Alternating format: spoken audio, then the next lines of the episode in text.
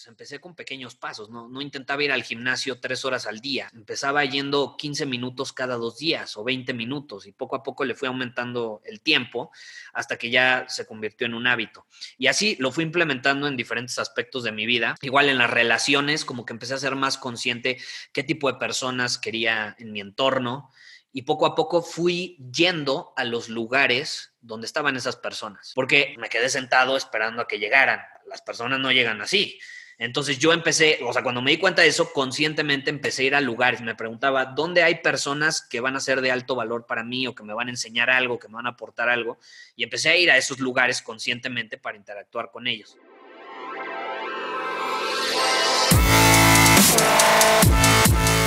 Bienvenidos, Injodibles.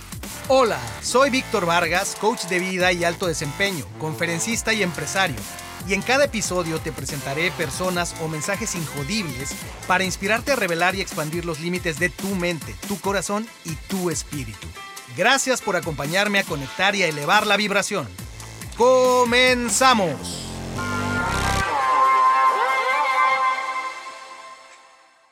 Bienvenidos Injodibles.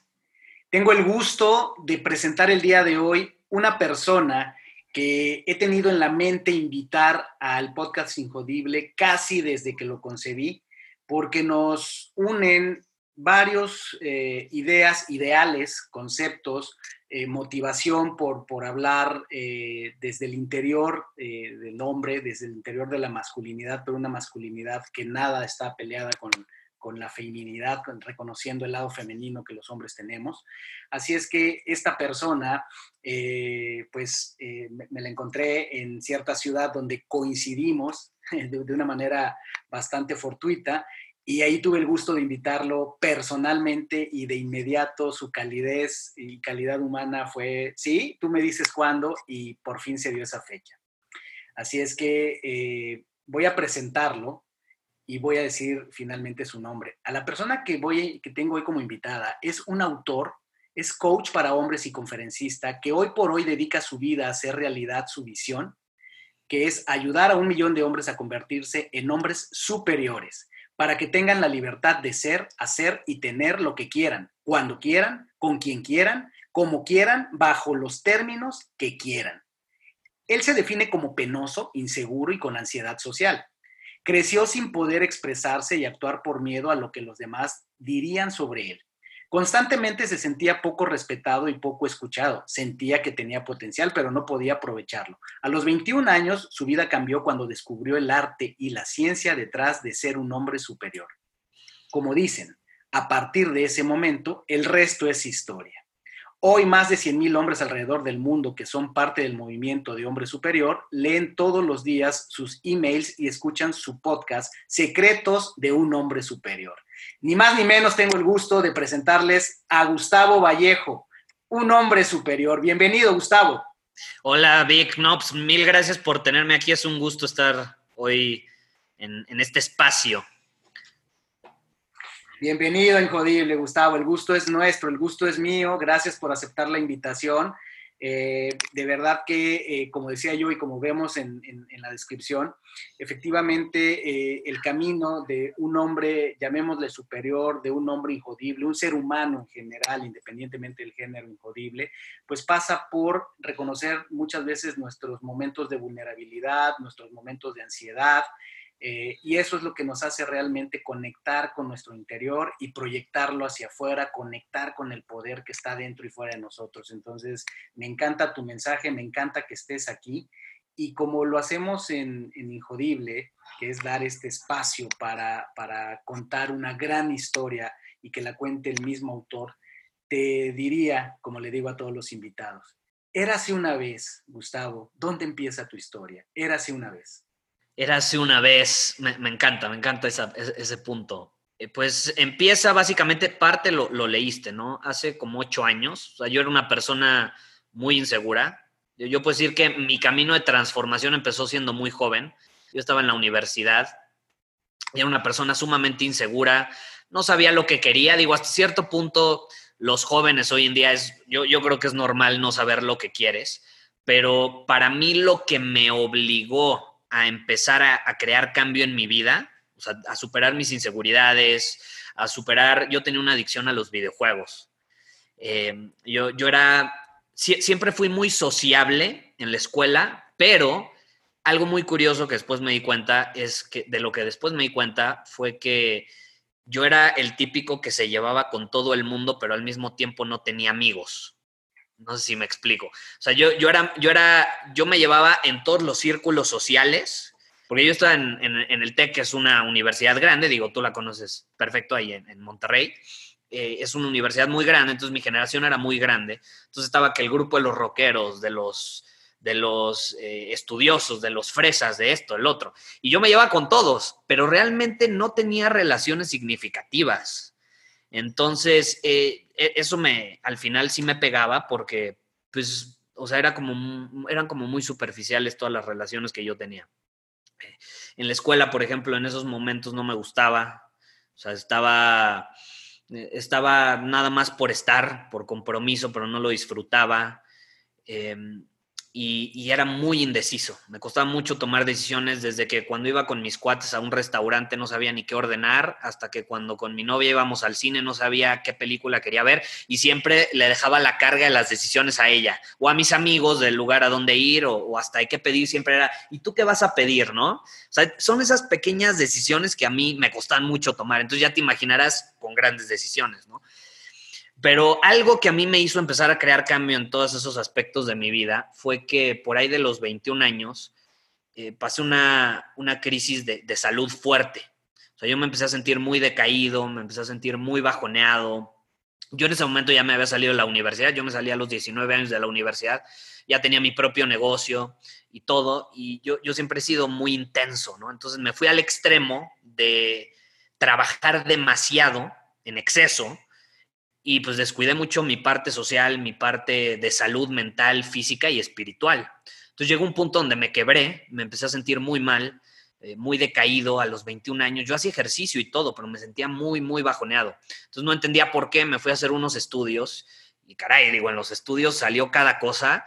Eh, tenía, por ejemplo, bajos niveles de testosterona, de serotonina, de oxitocina, o sea, todos estos químicos que nos hacen sentir plenos, yo los tenía muy mal, o sea, los tenía desequilibrados. A los 21 años, ¿qué chavo tiene testosterona baja, no? O sea, yo, decía, pues se supone que es cuando mayor plenitud tengo que tener en, ese aspecto. Pues yo, yo, yo, la tenía por los suelos. Entonces, eso sí, como que me, me, me sacó de onda y me, me desequilibró todavía más de lo que estaba y me hizo empezar a, a ser consciente de, mi situación y empezar a crear conscientemente un cambio. O ahora sí que mi cambio empezó por desesperación, ¿no? Dicen por ahí que el cambio puede ser o por desesperación o por inspiración, el mío fue por desesperación y creo que la mayoría empezamos a crear cambio en nuestra vida, empezamos a crear una transformación a partir de ese punto. Pero sí, así, así fue, eso fue lo que me llevó a cambiar. Fíjate, iniciamos justo en esta, en esta etapa en la que tú estás eh, en una ciudad como Monterrey estudiando, donde te relacionas de esta manera muy interesante, como mencionas, muy sociable en el exterior, pero con relaciones que probablemente no, no, no, no eran muy profundas. Y ¿Qué, piensas tú sobre tu entorno en la niñez que pudo haber eh, forjado a, este, a, este, a este hombre superior con el que iniciamos a esa edad en, este, en esta parte de la historia?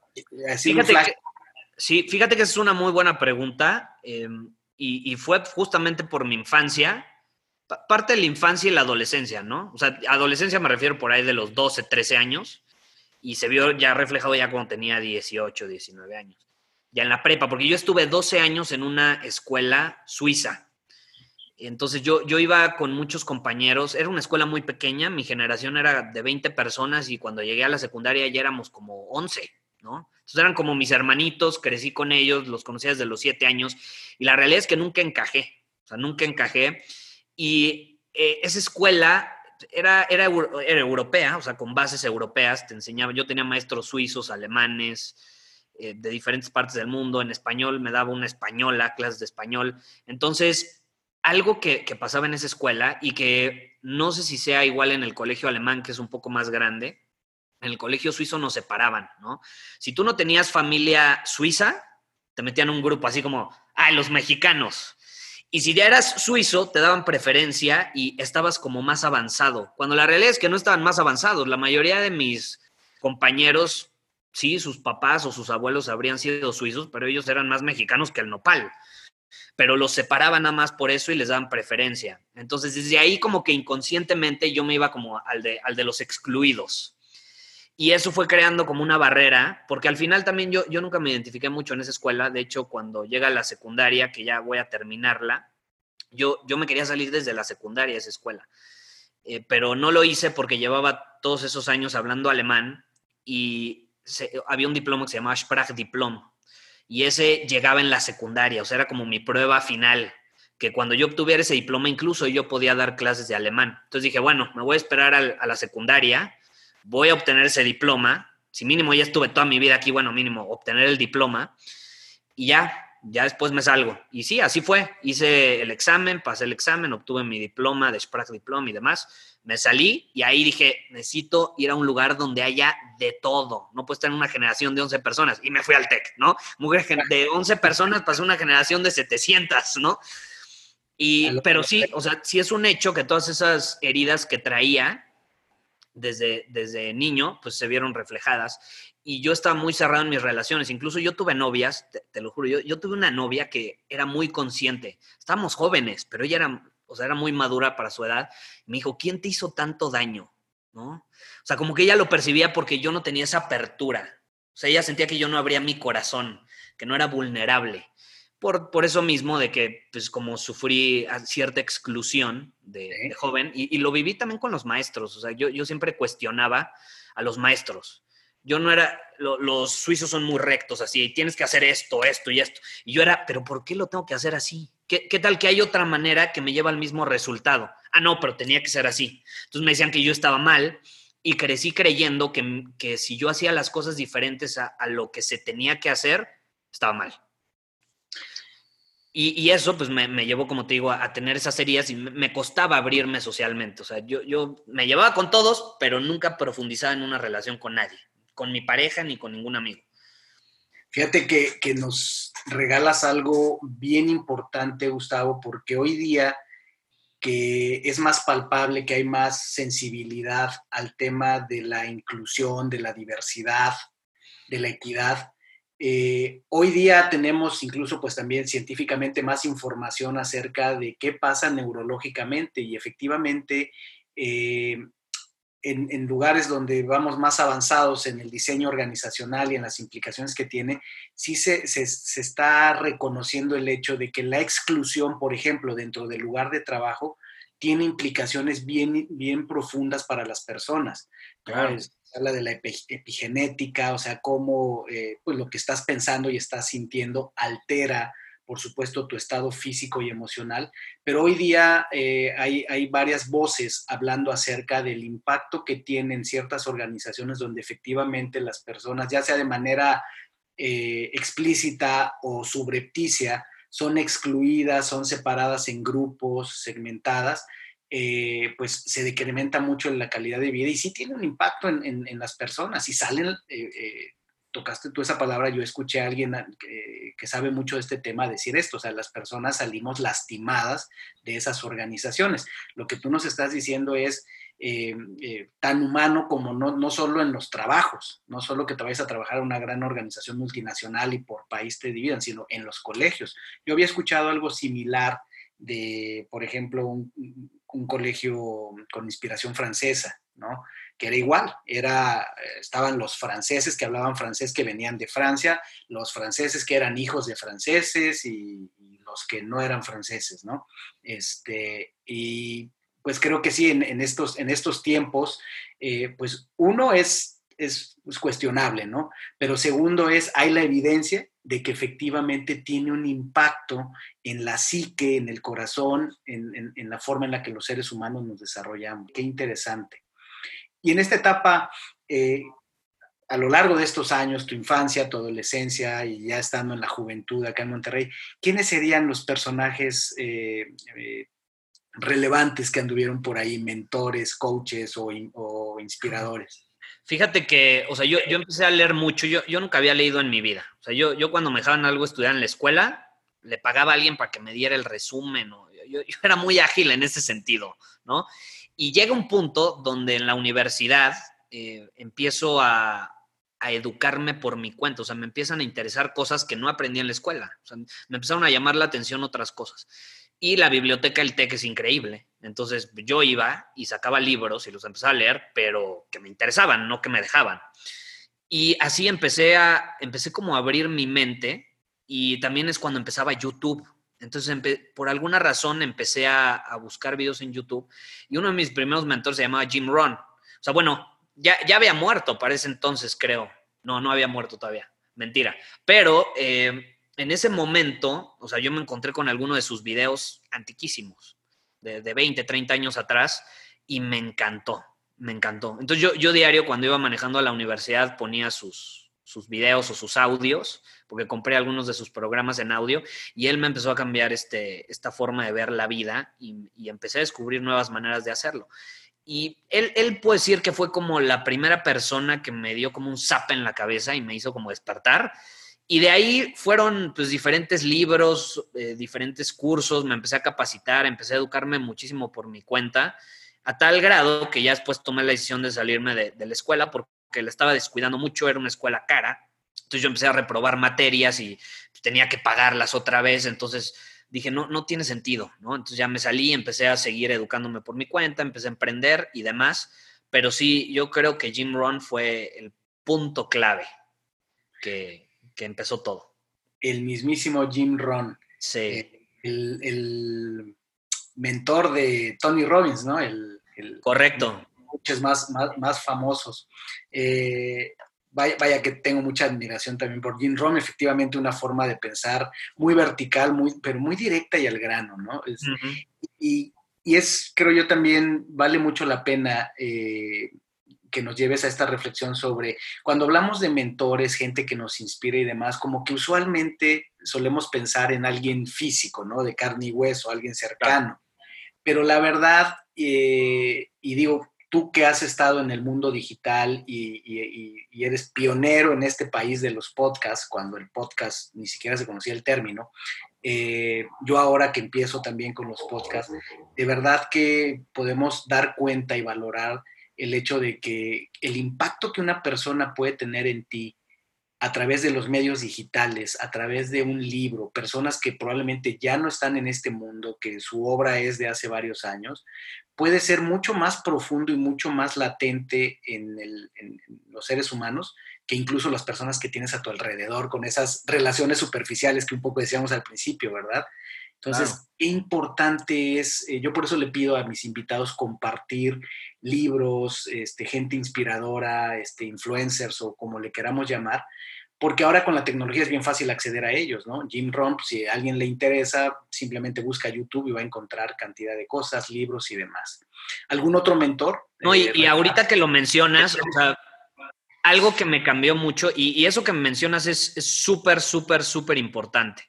O sea, la, tener un mentor no tiene que ser presencialmente y más en esta época. O sea, dicen por ahí eres el resultado de las cinco personas con las que más tiempo estás. Pues yo te puedo decir que en esa época las personas con las que más tiempo estaba no eran, no eran personas físicas, ¿eh? O sea, yo, yo estaba con mis audífonos y estaba escuchando a Jim Rohn o algo que me transformó muchísimo en cuanto a libros, biografías. O sea, yo empecé a leer biografías, por ejemplo, una de mis favoritas, Julio César, eh, la, la, de Walter Isaacson de Benjamin Franklin es muy buena también. Empecé a leer muchas biografías y me encantó porque era como meterme a la mente de estas personas que a lo mejor ya ni siquiera estaban vivas, pero podías ahí medio descifrar cómo pensaban, cómo veían la vida y ver la vida desde diferentes ángulos sin necesariamente juzgar, simplemente estar abierto a, ver el mundo de una manera diferente, como que eso me, me, dio mucha mayor apertura y no sé, me ayudó muchísimo. Es difícil de explicar, pero sí hay algo mágico que sucede cuando empiezas a rodearte de, perspectivas diferentes y las biografías yo siempre las recomiendo, son una muy buena manera de, de conseguirlo. No puedo estar más de acuerdo contigo, de hecho, en parte Injodible es, es como hacer una biografía del invitado y es eh, muy inspirador para las personas. Estoy casi seguro que tú has de tener muchísimos ejemplos. Yo ya en el tiempo que llevamos eh, al aire con, con Injodible, ya he empezado a recibir algunos testimonios, algunos mensajes de personas eh, diciéndome lo mucho que se acaban de inspirar al escuchar a un invitado contar su propia historia de viva voz, una persona de carne y hueso, diciendo está viviendo lo mismo que yo o resolvió cosas que yo todavía no sabía cómo resolver. Y en una biografía pues encuentras esa inspiración porque sabes que no es ciencia ficción, sabes que dentro de todo lo que haya hecho el historiador pues son hechos reales, ¿no?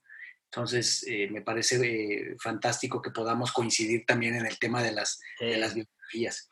Y con todo esto, esa, esa, esa edad, tú dirías, el, el viaje empieza en el TEC cuando, cuando empiezas a despertar al estudio por tu cuenta, te vuelves autodidacta, empiezas a perseguir tus intereses, o dónde ubicas tú el inicio de tu, de tu viaje de transformación, dónde es donde dices, ahí empezó algo que hasta la fecha sigue. Fíjate que autodidacta siempre fui. O sea, yo, yo recuerdo que desde niño yo hacía, intentaba descifrar las cosas por mi cuenta. Por eso mismo yo siempre cuestionaba. O sea, yo, yo decía, ¿y, por qué esa manera que me enseñan es la única? ¿Qué tal que yo descubro una mejor, más rápida, más efectiva?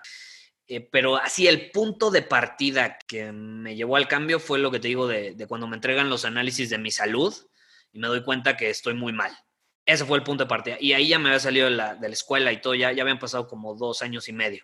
Ese sí fue el punto que dije, a ver, aquí tengo que crear un cambio en mi vida, porque si la doctora me dijo, o sea, tú no tienes nada grave, estás joven, no pasa nada, pero si no haces nada al respecto, en 5 o 10 años a ver si no te da una enfermedad mortal, ¿no? Porque al final eso es lo que pasa, ¿no? Empieza con un virus, con, con, o sea, con algún síntoma, pero ya cuando el síntoma es crónico, ya es, ya es cuando brota la enfermedad, ¿no? Entonces me dijo, tú tienes que hacer algo al respecto ahorita. Y pues ahí fue donde dije, o lo hago o después me voy a arrepentir. ¿Y en quién te empezaste a convertir? ¿Eso cómo, cómo se transformó? ¿Cambió tu forma de pensar, tu forma de relacionarte, tus hábitos? ¿Te volviste una persona disciplinada? ¿O en qué sentido empieza esta transformación? Fíjate, fue un proceso, o sea, no, no fue de la noche a la mañana, obviamente, pero sí empecé a cambiar muchos hábitos. O sea, empecé, yo creo que intenté cambiar al principio de jalón, no me funcionó, y entonces empecé más conscientemente a hacerlo como un hábito a la vez, por así decirlo. Y algo que me cambió mucho, por ejemplo, fue un libro que leí que se llama, eh, ¿cómo se llamaba? Un paso a la vez. No sé, pero es sobre el principio del Kaizen japonés. Es un principio que, que siempre ha regido mi vida desde que leí ese libro y dice que pequeñas acciones te llevan a grandes cambios y grandes logros. O sea, no te comes el elefante de un bocado, te va a dar indigestión o te vas a morir. Te lo comes un bocado a la vez, ¿no? Entonces, pues empecé a hacer justamente eso. O sea, dije, bueno, tengo que, porque a ese punto yo había sido muy sedentario. ¿no? O sea, yo llevaba varios años, por ejemplo, siendo muy sedentario, en el sentido de que trabajaba todo el tiempo y ya años atrás jugaba videojuegos, o sea, como que había dejado de hacer ejercicio realmente. Entonces, en el tema del ejercicio, por ejemplo, dije, ok, tengo que empezar a hacer ejercicio, tengo que empezar a, a nutrir mi cuerpo de una, de una mejor manera pues empecé con pequeños pasos, ¿no? intentaba ir al gimnasio tres horas al día, empezaba yendo 15 minutos cada dos días o 20 minutos y poco a poco le fui aumentando el tiempo hasta que ya se convirtió en un hábito. Y así lo fui implementando en diferentes aspectos de mi vida. Igual en las relaciones, como que empecé a ser más consciente qué tipo de personas quería en mi entorno y poco a poco fui yendo a los lugares donde estaban esas personas. Porque una trampa en la que caí al principio, por ejemplo, en eso del entorno fue, bueno, pues la verdad no tengo relaciones significativas, me gustaría tener o conocer personas de alto valor y pues me quedé sentado esperando a que llegaran, ¿no? Y pues las personas no llegan así. Entonces yo empecé, o sea, cuando me di cuenta de eso, conscientemente empecé a ir a lugares. Me preguntaba, ¿dónde hay personas que van a ser de alto valor para mí o que me van a enseñar algo, que me van a aportar algo? Y empecé a ir a esos lugares conscientemente para interactuar con ellos. Y así, poco a poco, pues fue, fue transformándose todo. Pero sí, fue pequeños pasos, o sea, con, siendo constante, con disciplina, y, eso me, permitió crear un cambio. Si me, recuerdas ahorita un, un conocido mutuo eh, que seguro tendrás mucho aprecio por él, Spencer Hoffman. Sí, sí. Proximidad es poder, ¿no? Y es, es bien cierto, tú, lo, acabas de decir. Otra manera de verlo es, somos el promedio de las cinco personas con las que más nos reunimos, para bien y para mal. Proximidad, poder en el sentido de aquello que tienes cercano en tu mundo físico, mental eh, y sobre todo personas, tiene un, un efecto brutal en ti si son personas que te traen nuevas perspectivas, que te, que te empoderan, que te fortalecen, pues va a ser beneficioso, ¿verdad? Pero pues si no, te va, te va a dar un jalón fuerte para abajo. Evidentemente le diste durísimo, por ejemplo, algo que te gustaba mucho, que eran los videojuegos, y cuando vino tu época de leer, inspirarte, biografías, le diste fuertísimo. Eh, y empieza esta transformación por un diagnóstico, digamos, médico eh, empieza este camino poco a poco, como dices tú, pequeñas mordidas al elefante te fueron transformando. Y en ese camino, ¿cuáles eran tus batallas internas o externas tal vez también?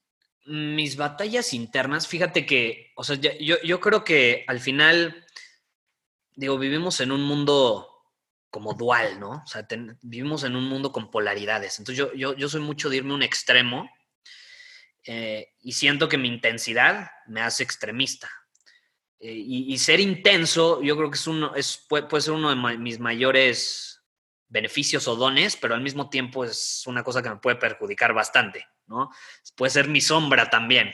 Entonces, una de mis mayores eh, batallas, y hasta la fecha lo sigo trabajando, eh, soy porque digo, es, es, algo que traigo, no sé, natamente, es encontrar un, un balance, ¿no? O sea, entre, entre las dos, los dos extremos. O sea, me he dado cuenta que a mí me gusta experimentar, yo, a mí me gusta sentir cosas con intensidad.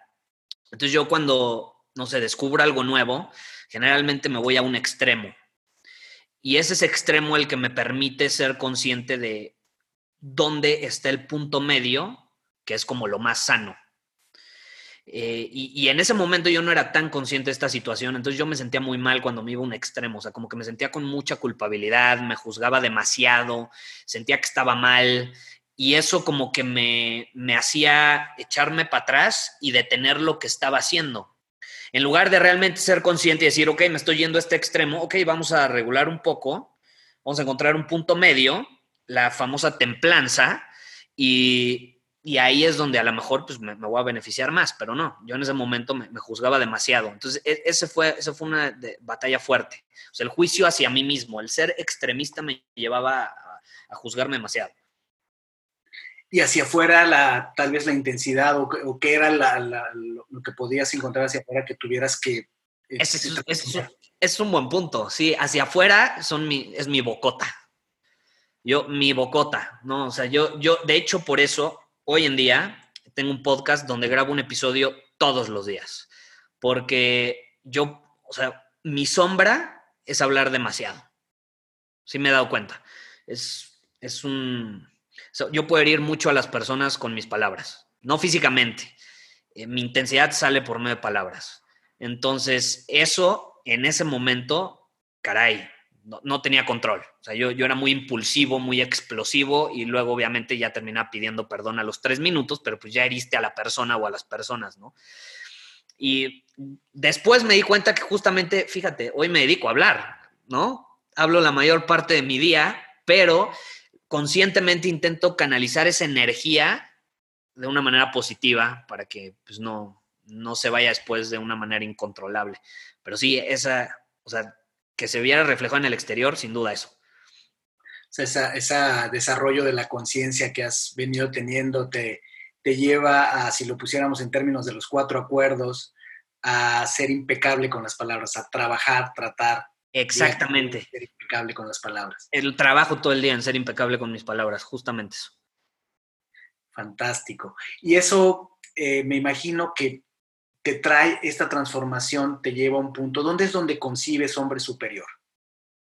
Fíjate que yo empecé, yo, yo siempre fui fan de la tecnología. Pues lo que te digo, videojuegos, siempre desde niño tenía de las primeras compus que eran con disquete, ¿no? Eh, y me metía a Paint y hacía mis dibujos, o sea, desde los tres años. Entonces yo siempre, la tecnología se ha llevado bien conmigo, ¿no? Hemos tenido una buena relación y luego, cuando yo, yo estaba estudiando marketing en la universidad y siempre ha sido una de mis pasiones entender por qué la gente actúa como actúa, pero también una pasión esa parte de vender y todo, todo eso, ¿no? Entonces el marketing me gustaba Y cuando me salgo, empiezo un negocio relacionado con la tecnología y, y, el marketing. Era relacionado con las apps.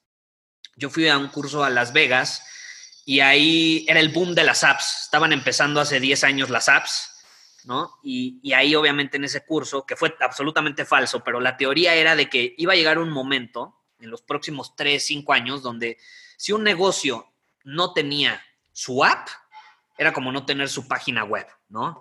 Obviamente fue absolutamente falso, pero bueno, yo dije, qué interesante, pues voy a volver a México y voy a empezar un negocio relacionado con las apps.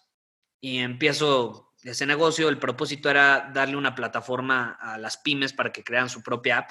Al final del día no funciona ese negocio, fracasa rotundamente porque lo compliqué demasiado. Compliqué demasiado ese negocio, le intenté dar mil funcionalidades a la gente cuando el chiste era simplificarlo. Pero eso me lleva al siguiente, que es un proyecto que surge eh, por, porque alguien me, no, me acuerdo, fue en una conversación con un amigo que surge esta idea. Mi empresa se llama Prana Móvil, esa de apps, y surge la idea de hacer algo, pero con el marketing digital, porque yo ya llevaba ahí varios años de experiencia en el marketing digital.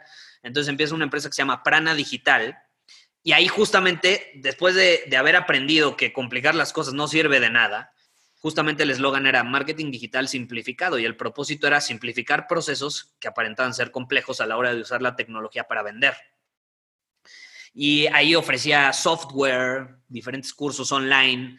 Increíble, fue, fue una empresa que estaba en bastante crecimiento. De hecho, muchos de, los que escuchan mi podcast hasta el día de hoy, algunos todavía eh, empezaron a seguirme desde Plan Digital, porque tenía varios cursos online. Y hago un curso hace como tres años y medio que fue el último que hice sobre ese tema, de marketing digital. Era un curso súper completo de siete semanas para vender en redes sociales. Lo vendo por adelantado, ya sabes, de que cobras y pues lo grabas semana con semana. No, tenía la semana uno grabada. Y llegan, o sea, ya recibo el dinero, yo bien feliz, y empiezo a grabarlo. Y no tienes una idea cómo sufrí grabar ese curso. Así, horrible. Lo peor, lo peor. Y ahí fue donde me di cuenta que realmente estaba haciendo algo que no me llenaba y que era, era muy bueno en ello, pero una de las grandes lecciones que obtuve de ese proyecto es que el que seas bueno en algo no significa que lo tengas que enseñar o que te tengas que dedicar a eso. Eh, y, yo soy muy bueno en el marketing digital, pero no necesariamente dedicarme a enseñarlo era mi pasión. Lo odié con toda mi alma. Entonces, ahí es donde digo, hasta aquí llegué, no vuelvo a hacer nada relacionado con esto. Y me, o sea, muchas personas ya, ya siempre me, decían, e-, era muy interesante, porque yo cuando grababa los cursos, muchos de mis estudiantes, sí les gustaba el marketing digital y aprendían, pero me decían, Gustavo, es que a mí me gusta cómo hablas, dónde aprendiste a hablar, dónde aprendiste a comunicarte, dónde aprendiste esta, esa certeza con la que actúas, con la que transmites el mensaje. Y eso me llevó a, empezar un proyecto que se llamaba Emprendedor Superior y ayudaba a emprendedores, pero ya a la parte interna, para que luego se viera reflejado en lo que hacían en el exterior. Y luego ya lo, me lo fueron pidiendo más, le empezó a gustar mucho a la gente y ya lo, como que lo, lo hice más general, ya enfocado 100% a los hombres, no necesariamente emprendedores, pero así es como llegó. Ahí surge eh, Hombre Superior. Ahí surge Hombre Superior, empezó siendo emprendedor superior, luego se transformó en Hombre Superior eh, y, al final es algo que siempre me apasionó y siempre me, o sea, lo hacía con una pasión impresionante, pero lo hacía con pues, los amigos cercanos que tenía. Yo también, por ejemplo, sufrí una transformación muy, o más bien, no sufrí, pasé una transformación muy, muy fuerte en cuanto a mis relaciones con las mujeres. Yo era súper inseguro con las mujeres por ejemplo, yo, yo era, como era sociable, era de que las chavas se me acercaban y llegaban y increíble, pero ya cuando salía con ellas, la cajeteaba gacho, ¿no? Gacho, porque era súper inseguro. Entonces mis amigos vieron esa transformación y siempre me decían, oye, ¿cómo lo hiciste? ¿Y qué hago aquí? ¿Qué hago acá? Y yo siempre les daba tips y me gustaba y me apasionaba. Entonces ya cuando realmente me puse a pensar era algo que durante ya muchos años yo, yo había transmitido, pero no necesariamente lo había convertido en, en mi proyecto de vida. Dijiste Gustavo Hitch. Sí, ándale, era, era, algo así como Gustavo Hitch. Sí, sí, sí. Como dime, dime cómo, Gustavo, dime cómo. Sí, e, era interesante. Entonces, como que a la gente siempre le llamó la atención esa parte de mi personalidad, de, que era intenso y actuar con certeza, pero no, no, siempre fui así. A lo mejor yo no lo veía porque yo ya, ya era como parte de mí, pero ellos como si vieron mi transformación desde afuera, pues les llamaba la atención cómo lo hice. Sí, sí, súper interesante. Fíjate que no puedo evitar, y te lo tengo que decir, mientras mencionado varias veces el tema de, por un lado, la intensidad, por el otro lado, muy social, pero al mismo tiempo también eh, con las relaciones no siempre en un nivel de profundidad, no puedo evitar pensar en la película de Shallow. ¿no? ah, sí. Me está sonando la canción ahorita. Tell me something, girl. Sí, sí, absolutamente. absolutamente. En una de esas vamos a hacer un cover juntos. Ándale, sí, sí, nos aventamos la canción. No, sí, muy cierto, ¿eh? Como la película, justamente. Shallow, así es. Y fíjate que mezclando estos dos mundos, el mundo del, marketing digital, del cual eh, no solo eres conocedor, sino pionero en esta generación que ha llevado el marketing digital a otros niveles, eh, te preguntaría junto con lo de hombre superior y en esos términos, ¿Cuál es, cuál es el avatar de hombre superior? El avatar es una buena pregunta. Fíjate que son hombres eh, muy ambiciosos. Yo soy muy ambicioso. Es súper interesante porque, te lo juro, las personas que me siguen son igual de intensas, igual de ambiciosas. Eh, son hombres que son chingones en lo que hacen, pero quieren llevarlo a otro nivel. O sea, a lo mejor, como te digo, tienen buenas relaciones, son sociables y demás, eh, en su negocio o en su profesión les va bien, pero quieren llevar todo eso a otro nivel. O sea, no, no, mi, avatar, y tengo amigos que, su avatar sí es ya personas que están en un hoyo y quieren salir de ese hoyo. El mío generalmente son personas que ya han vivido cosas fuertes, ya, ya están en un proceso de transformación, pero quieren llevar eso a otro nivel. Me encanta, porque fíjate, eh, yo como coach también he ido evolucionando y al paso del tiempo, me ha quedado claro que el tipo de personas a las cuales yo estoy encaminado a ayudar o estoy mejor habilitado para ayudar, son personas que tienen un amplio, un fortísimo deseo por mejorarse, por expandirse, por, como es tú, ser ambiciosos, disfrutar de la vida y tienen un deseo por transformarlo, por ser eso en el camino lo que he descubierto es que efectivamente con las personas que se puede ser menos exitoso en, apoyarlas y con las cuales se disfruta menos y lógicamente van a, van a lograr menos resultados, son aquellas personas que tú como coach deseas más su transformación que ellas mismas. Sí, no, absolutamente. Así es, entonces coincido mucho contigo y es, es, interesante mezclando los mundos, o sea, el avatar, que es un término muy de marketing digital, pues cuál es, este, este es el avatar de, de hombre superior. ¿Y en quién dirías, Gustavo? Por supuesto, eres una historia en evolución, como todos los seres humanos, pero en este momento de tu vida, ¿en quién dirías que te has convertido?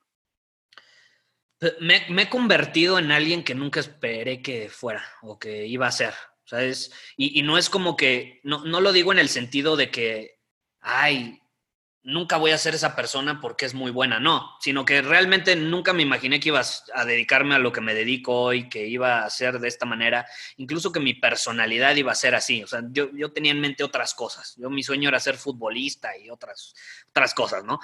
Eh, entonces, o sea, yo hoy me siento muy en congruencia con lo que digo, lo que hago, lo que pienso, lo que siento, y con mis valores, con mis prioridades y demás, y eso es lo que intento transmitir. Por eso lo, que mencionas al principio de mi visión de ayudar a, hombres a vivir bajo sus términos es justamente eso. O sea, que tú dictes y determines cuáles son los términos bajo los cuales quieres vivir tu vida. Y eso te da, o a mí me ha dado una plenitud increíble porque por mucho tiempo en mi vida pues viví acorde a lo que me decían. Desde eso de plan digital, cuando yo ya según era emprendedor y ya vivía bajo mis términos y demás, ese negocio lo empecé porque todo el mundo me dijo, Gustavo, eres bien bueno en la tecnología, ¿por qué no lo enseñas? ¿No? Era lo que me decían los demás, no era realmente algo que genuinamente nacía de mí. Entonces, hoy digo, y sigo en autodescubrimiento y voy descubriendo cosas nuevas que de pronto me cacho cayendo en patrones antiguos, pero sí eh, intento vivir en congruencia con lo que digo, lo que hago, lo que pienso y lo que siento. Ahorita me recordaste a uno de mis injodibles favoritos, Guillermo del Toro, que justamente esa es su definición del éxito. Dice, éxito es cagarla bajo tus propios términos. Ándale, me encanta, me encanta cagarla bajo tus términos. Exacto. Tal cual es lo que dice. Y hablas de congruencia, una de las cualidades pues, más importantes o estados mentales, no sé si es cualidad o estado mental del ser humano, es la congruencia, ¿no? Coherencia, congruencia. Pero cuando eres congruente y fiel a ti mismo, a tus valores, generalmente va a haber eh, visiones distintas. ¿Qué es aquello, Gustavo, en lo que tú estás convencido, con lo que eres congruente, pero que a menudo la gente no necesariamente está de acuerdo contigo? Es una buena pregunta, que a veces no están de acuerdo conmigo. Pero que tú te mantienes firme. Que digas tu verdad. Eh, o sea, que si tú, porque a veces se malinterpreta esa parte de, ay, di siempre lo que piensas.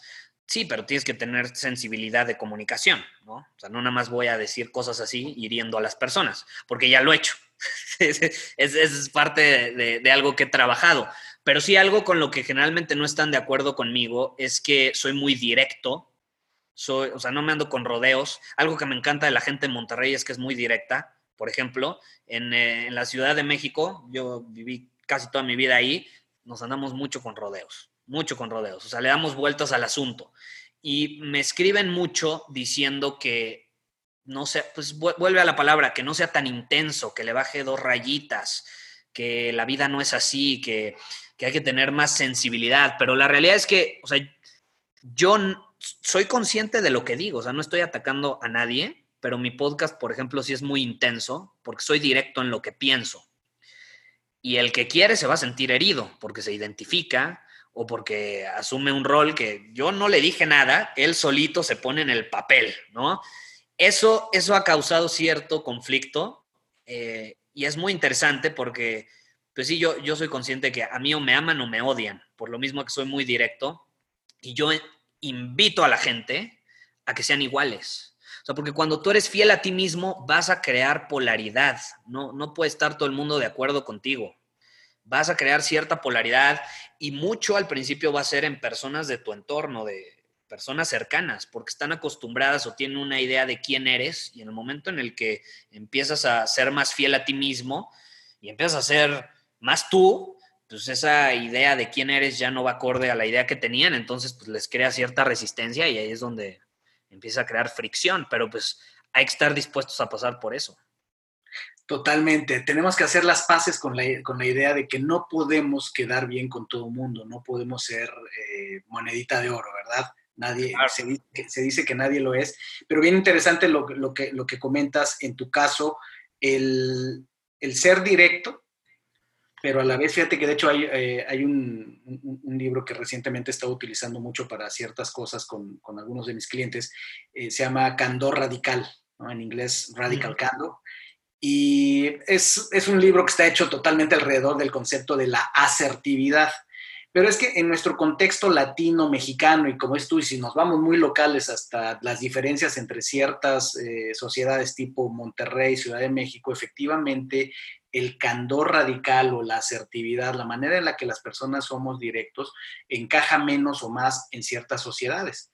En general los latinos eh, somos menos asertivos y cuando se nos dice la verdad, las cosas directas, generalmente le metemos emoción y, eso complica mucho las relaciones. Entonces, perfectamente puedo, puedo entender eso eh, y verlo como dices. O sea, en qué cosas no siempre la gente está de acuerdo conmigo, en, en, el tono y en la forma directa en la que digo las cosas.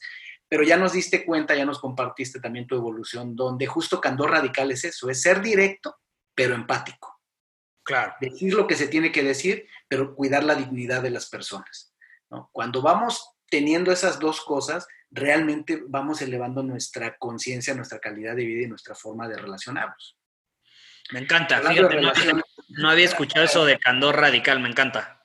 sí, sí, sí. Este, está buenísimo. No recuerdo ahorita el libro, perdón, el nombre es, es una autora, pero es una mujer que ha estado en puestos muy importantes en Google, en Facebook, que, que ha trabajado con Sheryl Sandberg, y ha trabajado con mucha esta gente que está ahorita en este tipo de empresas. Eh, y entonces, pues el libro habla de lo importante que ha sido eso en la carrera de ella y en carrera de, personas muy importantes que ella ha visto. Porque la verdad es que es una fórmula de, de navegar en la vida muy, muy importante. Decir lo que hay que decir, pero nunca olvidarnos de la dignidad humana de las personas. Claro, Sí, es, esa mezcla es perfecta. Sí, lo dices. Muy Eso es lo que hace a los, a los grandes líderes. Te decía que en términos generales, y hablando de relaciones, pues yo me imagino que tu nivel de relacionarte pues también ha evolucionado junto contigo, ha crecido mucho porque mucha gente te conoce, mucha gente sabe en qué círculos te mueves y demás, pero para los que escucharan este podcast y, no lo tuvieran claro, eh, me gustaría traer a la, mesa el hecho de que, bueno, formas parte de una comunidad porque eres pues, pionero, insisto, eres un, muy joven y a tu, y a tu juventud, en, tu juventud, eres pionero en esta camada, vamos a llamarle así, de líderes eh, digitales que están transformando el mundo, orgullosamente mexicanos, muchos, si no es que la gran mayoría de ellos. Y digo, no quiero yo ser quien los mencione, pero ¿quién es esa, esa camada, esos, esos brothers, esas hermanas que, que te has encontrado en estos, en estos mundos y que pues juntos eh, a veces se reúnen y a veces cada quien por su lado, pero están transformando. ¿Cómo, se ¿Cómo ha sido esta relación, esa comunidad de la que tú eres parte, Gustavo? ¿Quiénes Fíjate, Qué, qué, bueno que lo sacas a, a, la luz, ¿no? O sea, bueno, que abres el tema, porque es algo muy importante y yo quiero invitar a todas las personas a que justamente busquen algo así. No importa a lo que te dediques, tú puedes encontrar un grupo de personas que se dedican a lo mismo pero que también comparten una filosofía de vida, ciertos valores, cierta identidad y que juntos se pueden impulsar a crecer. ¿no? Por ejemplo, yo, este mundo digital era muy solo hace ocho años. O sea, yo, yo me sentía súper solo, eh, nadie me entendía, mis amigos siempre era de, ¿a qué te dedicas? O bueno, el que tiene un podcast, ¿no? El que tiene esa cosa que graba audios, no, ni, ni entendían, ¿no? Entonces yo, yo no me sentía comprendido y pues, yo, yo creé contenido por mucho tiempo y hace aproximadamente, ¿qué fue? 2010, 2015, eh, me, me, contactó Hans Nolte y Hans tiene una agencia de marketing y yo en ese momento tenía Plan Digital. Entonces me, me contacta y me dice, oye Gus, eh, acabo de ver uno de tus videos, yo quiero subir un video igual sobre anuncios en Facebook, me gustó cómo tú lo subiste, me gusta cómo estás haciendo las cosas en marketing digital, está muy padre. Fíjate que estoy, estoy junto con otros amigos reuniendo a personas que están teniendo un impacto con su mensaje en Internet y pues para reunirnos, intercambiar ideas, no sé qué, y yo, pues claro, le entro. Yo, yo ya sabía en ese momento lo que era un grupo mastermind. Entonces dije, qué padre que por primera vez en mi vida en el mercado hispano, en el mundo hispano de, digital, eh, veo que existe algo así y que me inviten, pues yo feliz, ¿no? Entonces me invitan a participar y en este grupo, que ya pues llevamos varios años, eh, pues están personas que han crecido muchísimo y están teniendo un impacto impresionante, como Enrique Delgadillo, Spencer lo mencionaste, eh, está Cris Ursúa, Andrea Rojas y muchísimas personas que, que al final, pues sí, ahora sí que empezamos creando eh, un movimiento que, que, se ha, que se ha multiplicado y ahora eh, ves como personas que se inspiraron en nosotros tienen sus propios grupos masterminds que se reúnen en eh, cada cierto tiempo para intercambiar ideas, darse feedback, no sé, sentir que tienes a hermanos, a personas ahí que están para apoyarte en cualquier momento es algo increíble, invaluable. Mira, mencionaste ahorita un término importante que vale la pena resaltar, mastermind que es eh, estos grupos, por llamarle de alguna manera, de gentes con una mentalidad y un propósito afín, que por ello eh, se reúnen y eso es importante, tener ese tipo de espacios. Yo confieso que soy un lobo solitario en, recuperación, en rehabilitación. Este, y estoy inspirado por, por gente como tú, por gente como estas personas que has, que has mencionado, que he tenido la suerte de coincidir en ciertos espacios con ellos, no diría que son mis amigos, simplemente he coincidido con ellos en algunos espacios, que de hecho uno de ellos, y lo, lo debo decir, eh, eh, donde yo coincidí contigo hace mes y medio más o menos fue en Querétaro, en un evento que hizo Miguel Gómez, el gran Miguel Gómez, y que uno de los estelares era Cris Ursúa, y tú vives ahora en Querétaro y fuiste a, visitar a Cris eh, en el Inter de que daba su conferencia. Y lo que quiero compartir con la audiencia es algo que, cada vez observo más o yo le pongo más atención. Esta nueva generación de, jóvenes viene con otra vibración, con otro chip. Y yo me doy cuenta mucho en la forma en la que son fraternos, pero se ve de inmediato en cómo se abrazan. Y eso lo observé en ti y en Cris. O sea, un abrazo del que los hombres no nos dábamos, yo creo que de mi generación para atrás, ¿no? Un abrazo prolongado, un abrazo donde en, la cabeza, las manos, los brazos se ponen de tal posición que se, ve la conexión. Y eso lo, pude observar en ti en Cris, o sea, muy emotivo, muy fraterno su abrazo. Y bueno, pues entiendo que se fueron a tomar su café, platicar, ponerse al día. Pero esas ya no son relaciones del tipo de shallow world, ¿verdad? Sino hay una evolución. Lo mencionas absolutamente, o sea, lo, lo, lo, escribiste perfecto. Esa es la diferencia entre las relaciones que tengo hoy y las que tenía antes. O sea, alguien que es tu hermano, o sea, son como tus hermanos, o sea, es, es, una conexión increíble que tienes con esa persona porque te identificas en, en muchos aspectos y los apoyas y te apoyan y es, es, es muy padre. Pero obviamente para eso, como dicen, atraes eh, your vibe attracts your tribe, ¿no? O sea, la vibra en la que tú estás atrae tu tribu. Entonces, digo, tenemos para, para llegar a, un punto así, tenemos que estar dispuestos a pasar por una transformación y yo me atrevo a decir el punto fundamental, aceptar nuestra mierda y trabajar en ella. Totalmente, totalmente. Me encantó. Your vibe attracts your tribe. Sí, ¿ok? Eso para quien le interese, eh, probablemente hayas escuchado de este libro que es icónico, eh, de Napoleón Hill. Sí. Piense y hágase rico. Si alguien quisiera profundizar, mi recomendación, no me proclamo como experto en el tema, porque de hecho yo estoy empezando apenas en ese asunto, pero ahí viene una muy buena descripción de qué es y para qué es un mastermind. Un libro que tiene cerca de 70 años o más, que fue escrito, que fue muy adelantado a su tiempo y que hoy día está revalorizado, eh, que tiene mucho que ver con la mentalidad y que justamente describe que el éxito, la abundancia en, todos los aspectos de la vida, uno de los ingredientes son los mastermind, es reunirte con gente afín. Y pues ya con esta pincelada que nos regala Gustavo sobre tu vibración atrae eh, tus relaciones, pues sin duda que, que, nos dejas, pero bien equipados para darle hacia adelante. Gustavo, enfocándonos hacia, hacia el final de la entrevista, que estoy disfrutando muchísimo, eh, ¿cuál es tu filosofía de la vida? ¿Cómo, ¿Cómo, le explicarías tal vez a un niño cómo, según tú, funciona el universo? Me, me gusta tu pregunta. Un niño ahí me la complicas más, está bueno. Hay que simplificarlo, claro. Yo, mira, yo veo la, vida más, veo mucho eso de bueno y malo. Por ejemplo, conmigo llegan muchas personas que me dicen, Gustavo, es que un hombre superior actúa de esa manera o está bien que actúe de esa manera. Y es como, no has entendido el mensaje realmente, ¿no? No, no se trata de bueno o malo, es cuestión de causa y efecto. O sea, yo, yo veo las cosas así, yo, yo creo que a toda acción viene una reacción. Y cuando somos conscientes de nuestras acciones, podemos mejorar los, los efectos y, el impacto que tenemos en, el mundo.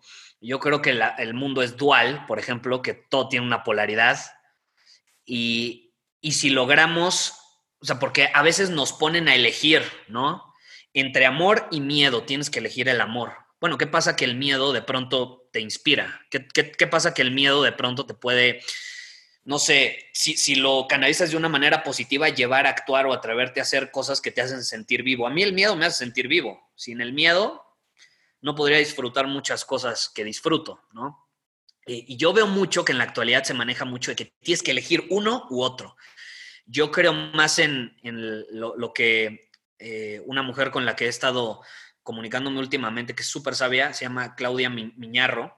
Eh, ella me me compartió esto y estoy absolutamente de acuerdo, el punto de la templanza. Es, encontrar una integración entre las dos polaridades. Yo creo que si logramos eso en todos aspectos, estamos del otro lado. En las relaciones de pareja, por ejemplo, veo mucho eh, el, tema de que las mujeres intentan ser hombres, los hombres intentan ser eh, mujeres y como que se mezclan las energías masculinas y femeninas cuando si nos lográramos integrar, sería lo más increíble del mundo. yo, creo que el punto medio es la clave. Eh, y al final es, eso, o sea, cuando vemos al mundo como algo dual, nos damos cuenta que todo es paradójico, pero que hay un libro muy bueno que se llama El Kibalión, no sé si lo has, escuchado, buenísimo, ¿no? Y él dice, los opuestos son idénticos eh, en, en, naturaleza, son idénticos en naturaleza, pero en grado son diferentes. Dice que todas las verdades son semiverdades y que las paradojas se pueden reconciliar. Entonces, cuando vemos la vida de esta manera, estamos abiertos a, cosas nuevas, diferentes y no necesariamente tan, no sé, tan, o sea, tan, tiene que ser así o así. No, no sé si me explico. O sea, si vemos la vida como una paradoja, estamos más abiertos a aprender y descubrir cosas nuevas en lugar de verlo como negro o blanco. Fantástica visión de cómo funciona el universo efectivamente, digo, hay una, fuente bien interesante, es el, el, habla de leyes universales, ¿cierto? De, cómo funciona el universo a través de leyes universales. Y sí, eh, yo concuerdo contigo de, lo vemos como, como extremos de un espectro, como extremos opuestos, el miedo y el amor, pero en realidad cuando lo vemos con más allá de la dualidad, todo está unido y entonces es como un círculo. Si fuera un círculo, entonces el miedo está pegadito al amor. Si lo vemos en dos dimensiones, en un plano, Exacto. parece que son eh, extremos opuestos. Pero en realidad lo sabemos, el mundo es circular y cada vez este, ya lo sabían las, eh, las, sabidurías antiguas y hoy día la ciencia demuestra que el mundo, el, mundo es, este, se sigue expandiendo, todo está en conexión. Eh, y hace, hace sentido eso y, explica muchas de estas cosas. No, y sí, claro, lo, no, lo que mencionas justo también, el Kibalión justo dice eso, ¿no? Que todos los extremos se juntan, porque es justamente eso, están, están pegados, ¿no? Aunque se vea que, que muy separados. Sí, son, eh, visiones distintas, pero que son apasionantes, ¿no? La geometría sagrada, donde pues, nos muestra que cuando vemos aislados los cubos, los prismas y demás, pues pareciera que son cosas desconectadas, pero cuando lo ves a la luz de la, de la flor de la vida, por ejemplo, todas las figuras geométricas existen en una sola o surgen de una, de una misma y que son círculos que forman ángulos que aparentan ser cuadrados, este, triángulos y demás. Es maravilloso y podríamos estar ahí horas y horas. Sí. ¿Y para ti qué es, qué ser injodible? ¿O cómo vives tu injodibilidad tú? Para mí ser injodible es tener certeza, ser decisivo, eh, no sé, tener, tener claridad en, en, tus prioridades, en tus valores. Discúlpame, es, Siri, que está hablando, no sé cómo activé a Siri. No, pues, escuchó la pregunta y dijo, espérame, yo contesto, dame chance. Espérame, yo contesto. Sí, deja, me aseguro que no vuelva a sonar, pero sí, hombre decisivo, con certeza, que tiene claridad en sus prioridades, en sus valores, que tiene una visión eh, y, es congruente con esa visión de vida que quiere en sus relaciones, en su salud, en el estilo de vida que quiere tener, en, a lo que se quiere dedicar, es conocer tu sombra y tu luz, aceptar las dos, integrar las dos, eh, significa tener maestría emocional, controlar el estado en el que te encuentras. No, no siempre lo podemos controlar, pero podemos responder de una manera inteligente en lugar de reaccionar impulsivamente, como por ejemplo a mí me pasaba, que le mentaba la madre a todos eh, y abría mi boca, ¿no? Bueno, con control emocional puedo respirar y canalizar esa energía de una mejor manera. Yo creo que cuando somos así, podemos ser injodibles. Porque... Sí, la madre a todos, pero con respeto. Ah, sí, ándale, sí, es la clave. No, o sea, sí, la verdad es tener control de, tu estado em, te, permite, pues sí, ser inquebrantable, injodible. Yo creo, hay, hay algo que es, o sea, nuestro estado, cuando somos conscientes de que está bajo nuestro control, no, nos volvemos invencibles. Totalmente. Gustavo, ¿cuáles son los proyectos? ¿En qué andas? Esta transformación que te ha traído, pues sobre todo, ¿en qué andas? Eh, ahorita ando con, con Hombre Superior, es mi proyecto principal ahorita, lo estamos expandiendo, vamos a lanzar próximamente Mujer Superior. Em, sí, ya, ya, ya tengo a la, a la mujer superior que se va a encargar de eso. Me, me, gustaría que fuera una mujer que transmita su energía femenina y, así, como te digo, lo podemos integrar de, una manera muy padre. Pero sí, ahorita esa es, mi prioridad. Estoy en Hombre Superior.